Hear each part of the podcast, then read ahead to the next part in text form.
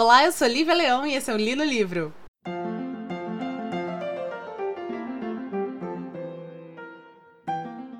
Antes de a gente começar a falar sobre o livro de hoje, eu gostaria de dar dois recados. O primeiro recado é que temos uma adega aberta do lado do meu prédio e eles estão assim, quintas, sextas, sábados e domingos fazendo de funk a pagode, de pagode a samba, de samba a é, share, ritmo, piseiro. Então tá muito difícil gravar, porque eu geralmente gravo em um desses dias, especialmente domingo. Então tá muito complicado de gravar. Então é, eu vou deixar uma caixinha lá no meu Instagram, arroba ali no livro, na segunda-feira. É, e perguntando assim, gente, qual é o dia que vocês preferem ouvir o no Livro? Porque como segunda-feira tá complicado, eu tô pensando em mover ele no livro para outro dia da semana para eu ter mais tempo de gravar sem que, sei lá, é, a, a, música do, sei lá, alguma música bizarra vaze na gravação, tá bom? E a segunda, a segunda, o segundo recado é que no episódio do né, Neve, Vidro e Maçã do New Gamer, que ele contou horroroso do do New Gamer, eu usei o, o material de pesquisa da Inaya Gonçalves. É, eu venho, por meio desta, informar que Inaya agora é Ícaro. Então, muito bem-vindo, Ícaro. E muito obrigada, Ícaro Gonçalves, por me deixar usar trechos da sua pesquisa, tá bom? Ícaro, excelente, uma pessoa super legal, super simpática. Conversei com ele por WhatsApp, por WhatsApp não, por e-mail muito, muito brevemente. Então, mais uma vez, Ícaro, bem-vindo e muito obrigada, tá bom? Vamos falar sobre o livro de hoje, que é um livro super legal, super interessante, que para mim foi uma delicinha de ler e que é meio diferentão, porque ele não se enquadra como romance, não se enquadra como conto, não se enquadra como novela. Então, eu estou abrindo aqui um novo local para colocar esse livro, que é uma grande fofoca. Esse livro, que é uma grande fofoca, chama-se A Casa Misteriosa e ele é composto por três grandes autores da literatura britânica, que são é, Charles Dickens, Elizabeth Gaskell e Wilkie Collins. É, eu vou falar um pouquinho sobre cada um deles, mas eu preciso que vocês entendam por que eles se juntaram, tá? É, como grandes autores famosos na, no período vitoriano, esses três se conheciam, é, eles três se uniam eventualmente para lançar é, números especiais de um jornal, edições especiais de um jornal, que o Dickens ele era o, o editor, tá? E nesse jornal que o Dickens era editor, ele publicava assim, mensalmente ou semanalmente livro, é, contos e alguns textos que no futuro iam virar é, grandes livros dele, que era uma coisa super comum, viu, galera? Antigamente, há muitos anos atrás, você tinha alguns jornais que publicavam semanalmente ou mensalmente capítulos de livros que depois seriam unidos em uma edição, uma edição só de um livro. Mas antigamente saía meio que em fascículos é, nesses, nesses, nesses jornais. Grandes livros foram lançados desse jeito. E assim, eu não sei no caso do, do, do Dickens, porque ele que era o editor do jornal. Mas tinham autores que eles publicavam esses, esses esses capítulos desses livros, esses romances deles, é, e eles ganhavam por linha escrita. Então eles escreviam muito para eles poder, para poder render essa, essa história, eles ganharem muito dinheiro. Vitor Hugo fez isso com Lemis, Alexandre Dumas faz isso em Conde de Monte Cristo. E aí, é, era bacana, assim, na minha concepção, óbvio, é bacana porque se você pega um livro que originalmente foi, foi publicado dessa forma, você vai ter essa coisa do livro ser muito grande, porque, mais uma vez, ganhava por linha escrita. E dois, é, os capítulos desses livros, eles terminam todos com um cliffhanger.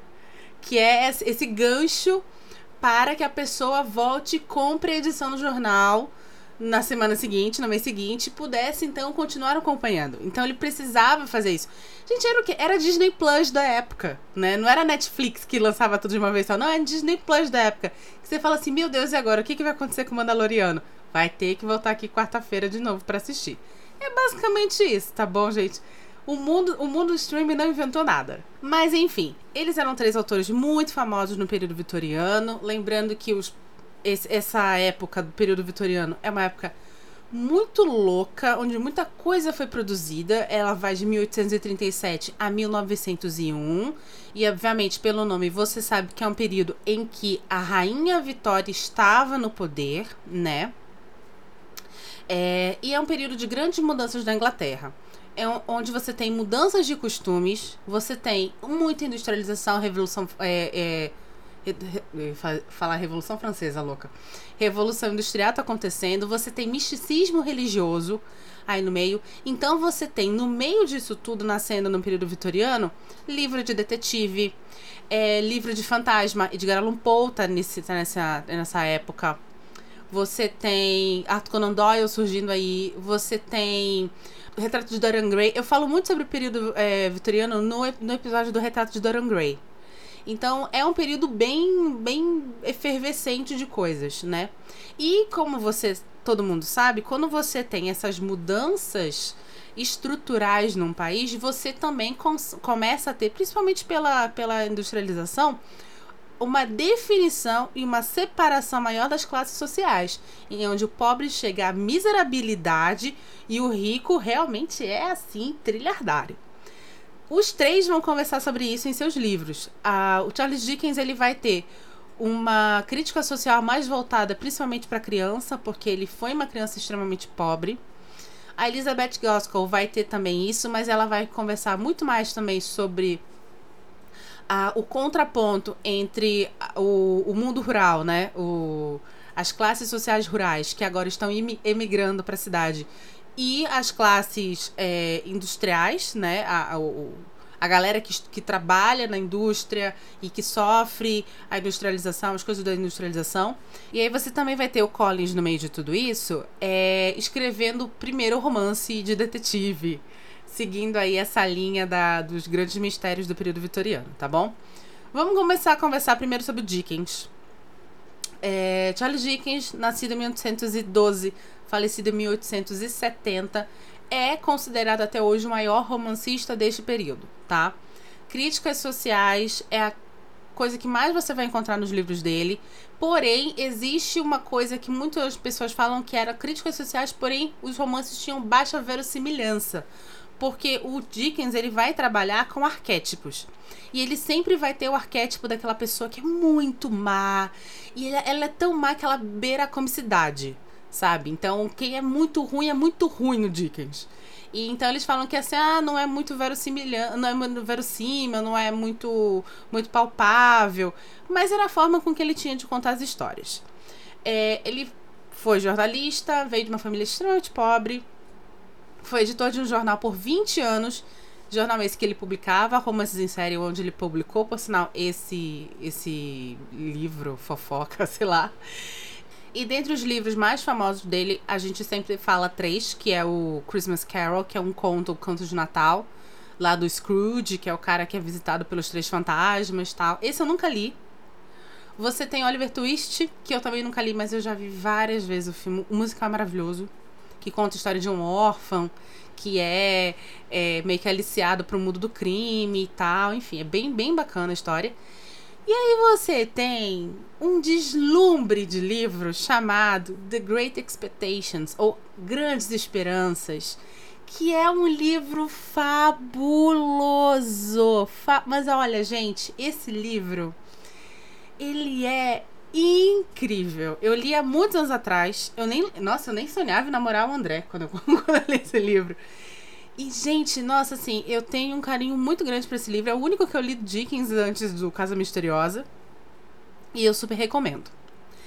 A Elizabeth Gaskell, ela é nascida em 1910 falecida em 1865, romancista e contista do mesmo período. Ela, assim como Dickens, tem um lance da crítica social, mas no caso dela, a gente vai ter uma crítica social muito mais voltada à industrialização, porque ela vem da classe rural, né? Ela não era rica, mas ela vem da classe rural ela tem um livro muito famoso chamado Norte Sul. Eu tenho esse livro em casa, eu já li também.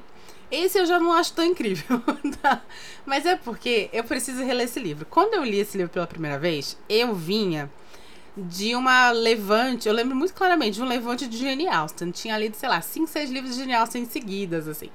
Eu não sei se eu já comentei aqui, eu li Orgulho e Preconceito 15 vezes, para vocês terem uma ideia. E a Gaskell, ela não vai ser como Jane Austen. A Jane Austen, ela tem uma coisa da, da ironia e da, da sátira à classe dominante rural que ela, a qual ela pertenceu. É, porém, a Gaskell ela não vai ter isso. Ela vai ter uma crítica à sociedade sem o humor da, da Jane Austen. E aqui no Norte-Sul, ela vai falar sobre esse contraponto muito claro de uma menina que vem de uma família rural, que se apaixona e tem essa relação meio de amor e ódio com um cara que é do, do acho que é do norte, onde era o norte mais industrializado, da Inglaterra, e tem um lance das unions no meio. Enfim, é um, é um romance bem mais politizado, sem tanta. sem tanto aquele bom humor que a Jane Austen tem, mas ainda é um romance, tal, tal, tal. A Gaskell, ela é muito famosa por ser amiga, por ter sido amiga da Charlotte Brontë. E, inclusive, ela escreveu, foi ela que escreveu a biografia da Charlotte Brontë. Então, o que a gente tem hoje da Charlotte, quem, quem escreveu foi a Gaskell. E o Wilkie Collins, nascido em 1824, falecido em 1889, o mais novo do, dos três, né? Ele é considerado o, o, o, escritor do primeiro romance moderno de detetive, que é A Pedra da Lua. Ele também tem um segundo que é muito famoso, chamado A Mulher de Branco. E ele aqui, ele na verdade, por mais que ele seja mais novo, é, ele tem um relacionamento muito próximo do Dickens, que foi meio que mentor dele. E o Collins, ele publicava no jornal do Dickens, tá? Então é daí que a gente tem essas três pessoas se unindo e escrevendo a história da Casa Misteriosa. Eu vou chamar o nosso intervalo e aí a gente vai diretamente para a sinopse dessa história, que é muito curtinha e muito gostosinha de ler. Oi?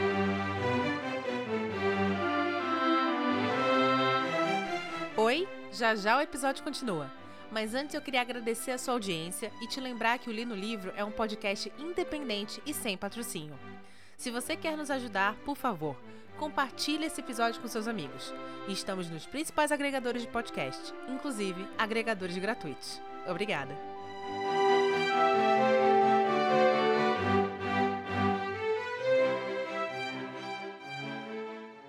Pois muito que bem que eu não quero que meu editor me mate, então vamos logo para a sinopse. A gente vai aqui ouvir a história da boca de uma viúva abastarda, não é uma mulher riquíssima, mas é uma viúva abastarda, que ela tem um fiel é, mordomo e um cara lá, que ela já é uma senhora de idade, ela seus 60 anos, tem um senhor também de idade que meio que faz a corte a ela há um tempo. Não são amigos, mas meio que ficam flertandinho ali. Ela vai então resolver se mudar por causa da saúde, né? Se mudar para Londres e para isso ela pede que então alugue-se uma casa. O, o mordomo dela vai a Londres, escolhe uma casa, ela se muda para lá. E ela vê que na frente da casa que ela alugou tem uma outra casa que é toda decrépita, toda cagada e tal. E ela queria muito que essa casa fosse alugada porque é, é, pega mal, sabe? Pega mal morar ali, a gente não sabe quem é que vai estar tá escondido naquela casa. E não sei o que. É uma coisa que não, não faz bem pra, pra, pra rua, né? E aí ela, ela pede tanto pro, pro senhor lá que ela flerta, quanto pro próprio mordomo que descubra mais sobre essa casa e porque há anos essa casa não é alugada. Aliás, o nome original é, do, do, do, livro é A Casa para o Lugar e não A Casa Misteriosa. Mas enfim, livro esse, é, eu esqueci de falar, lançado em 1858, tá bom? Bem ali no meio da, da vida do, dos três autores. Então a gente vai ter, depois disso, uma três histórias. Uma história de que quem traz é o, é o, o senhor que é lá que flerta com a, com a viúva, com a, com a senhora. É, aí você tem uma história que quem traz é o é o mordomo e aí você vai ter realmente o desfecho sobre essa casa. São três histórias curtinhas, cada uma escrita por um deles. No caso, assim, é, a última história, o Collins ele ajuda o Dickens a escrever, eles meio que co-escrevem. Mas a primeira história é da Elizabeth Gaskell, a segunda é do Dickens e a terceira é do Collins com o Dickens, tá bom? A primeira da Elizabeth Gaskell, que é a minha favorita, vai contar a história de um casal que morou nesta casa há um tempo atrás. Que é a história de uma moça que era muito tímida, né? Muito. Não, não veio de família rica, muito timidazinha. E ela se casa com um comandante da marinha, apaixonado, esse homem, né? Cheio de amor pra dar e não sei o que, romântico, papapá, papá. E aí ela engravida dele, ela tem um bebê, só que quando ela tem um bebê, ele sai para ir para uma pra navegar, né? Porque ele prestava, obviamente, serviço para a Marinha Britânica, e aí ele é dado como morto. Essa criança vai ter um problema de locomoção, ela vai viver com essa criança em situações muito precárias, até que ela junto com uma tia dela e mais uma uma governanta resolvem criar uma. Um, um Airbnb, digamos assim, me foge agora a palavra. E resolvem alugar lá o quarto da, da casa onde elas moram. E aí ela conhece um senhor rico que meio que adota a criança e propõe ela para casamento, ela se casa tal. E uma coisa que eu gosto muito desse conto é porque ele é um conto que você vê o ponto de virada de longe, que todo mundo já deve estar tá sabendo que adivinha, o primeiro marido não está morto. não é mesmo, senhoras e senhores? Já sabemos como é que vai parar essa história. Mas o que eu gosto desse conto é uma coisa muito, muito clara, que é o primeiro marido, ele era um homem todo cheio de paixão, ele era um homem muito bonito, e não sei o que, aventureiro, tal, tal, tal, tal, tal, tal. Porém, ele, no momento que ela mais precisa, sai, deixa ela e é dado como morto. Não porque ele quer, tá? Eu quero deixar isso bem claro. Mas mesmo assim, é uma situação chata. Já o segundo marido, ele é exatamente o oposto. Ele é um senhor mais velho. Ele é um homem que está ali para a filha dela, tanto para com ela. E por mais que ele não seja um homem de rompantes, de, de, de romance, assim, ele traz muito mais alento à alma dessa mulher do que o primeiro marido. Até porque ela é uma mulher, ela é descrita como uma mulher muito tímida, taciturna, muito guardada em si. Então, ele combina muito mais com ela. Isso já vai contra um pouco aquela ideia romântica do amor exacerbado e tal, que era uma coisa que estava acontecendo lá na Europa. É, um pouco antes da, do período do período é, vitoriano. Eu acho que isso acontece na Europa, isso vai estourar na Europa no período georgiano, se não me engano. Mas enfim.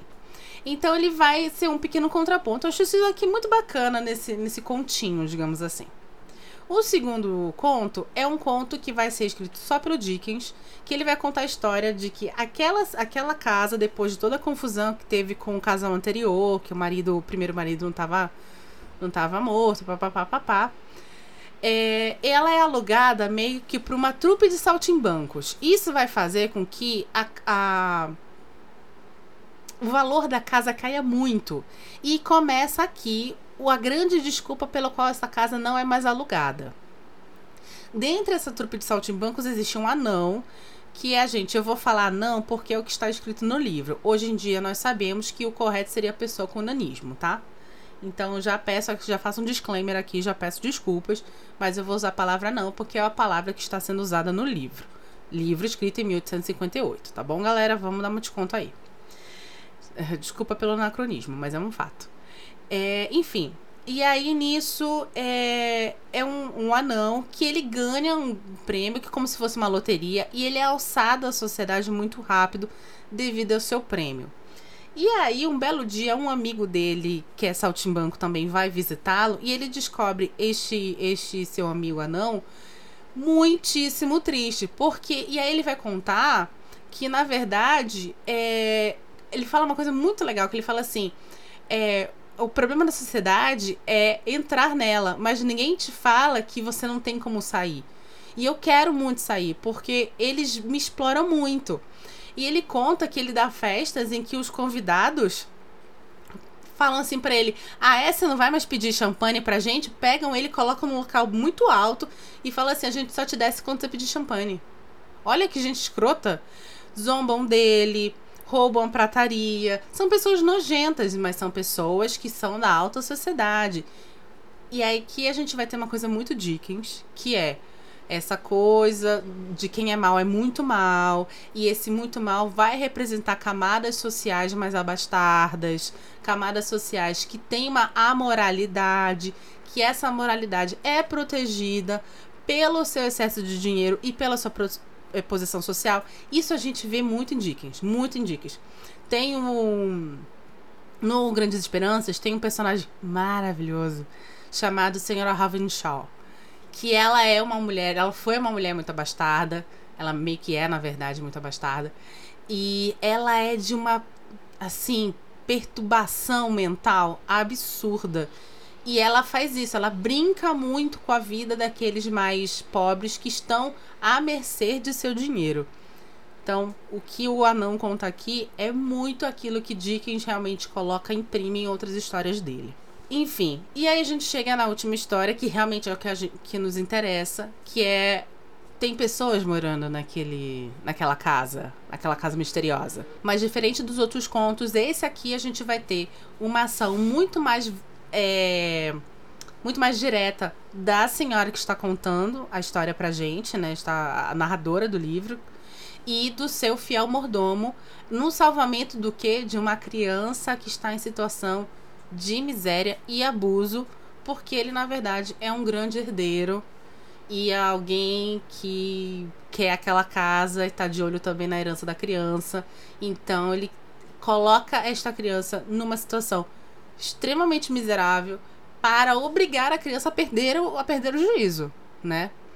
E a gente vai ter então fechando essa, esses três pequenos contos que formam essa novela ou essa fofoquinha, mais uma vez, uma situação onde você tem uma pessoa muito ruim que pega alguém é, um ser humano e resolve destruir a vida daquele ser humano em nome do dinheiro e papapá. Então você tem, na verdade, aqui uma crescente da ganância do ser humano, porque no primeiro, no primeiro livro, no, desculpa, no primeiro conto, você tem primeiro o relacionamento da moça lá, da, da, da viúva, com o segundo marido, que é um relacionamento no começo baseado é, no, no no poder aquisitivo, mas é um, é um poder aquisitivo que traz um alento para a alma dela. Então é uma coisa mais, mais básica. Que aí a gente vai ter então um problema moral quando descobre-se que ela não é viúva. Mas nem ela sabia, coitada. Passando pano mesmo, quero saber. É, aí o segundo, o, o segundo conto você tem então uma coisa mais profunda, onde não importa a quantidade de dinheiro que você tem, se eles, se a sociedade tiver, a alta sociedade te vê como alguém abaixo deles, eles só vão te ver como um monte de dinheiro e eles só vão querer isso, porque você em si nunca estará no mesmo patamar. E aí você tem a última evolução da maldade humana pela ganância, que é pegar uma criança de 5 anos, despila, fazer ela comer coisa do, do, do chão, sabe? Umas coisas nojentas assim, para que ela fique louca e a pessoa herde então sua sua herança. Eu não vou entrar em detalhes, eu sei que meu amigo Sérgio odeia que eu não conte o livro, mas eu não vou entrar em detalhes, porque é um livro de 117 páginas, é muito rapidinho, você consegue ler super tranquilo. Mas o final é feliz, tá bom, gente? O final é feliz, todo mundo sai feliz aí. Porque se tem uma coisa que eu não suporto mais é final triste. Eu tô fugindo de livro de final triste. Basicamente é isso. De triste, já basta a nossa vida. Eu tentei correr com esse, com esse episódio porque é, eu acabei de perceber que eu demorei metade dele só para falar sobre os três autores para vocês. Eu recomendo então que vocês leiam Grandes Esperanças do Charles, Dick, do Charles Dickens. Se for para escolher alguma coisa deles, eu acho que você já tem que ir no melhor do melhor. E realmente, gente, é um livro que, nossa, me tira suspiro só de lembrar de como é bom. Da Gaskell, eu prometo para vocês que eu vou reler Norte Sul. Não sei quando, mas eu vou reler Norte Sul e eu vou trazer porque eu acho que quando eu li Norte Sul e eu não gostei, era. Talvez seja a mesma situação que eu passe com o 2001, lembram?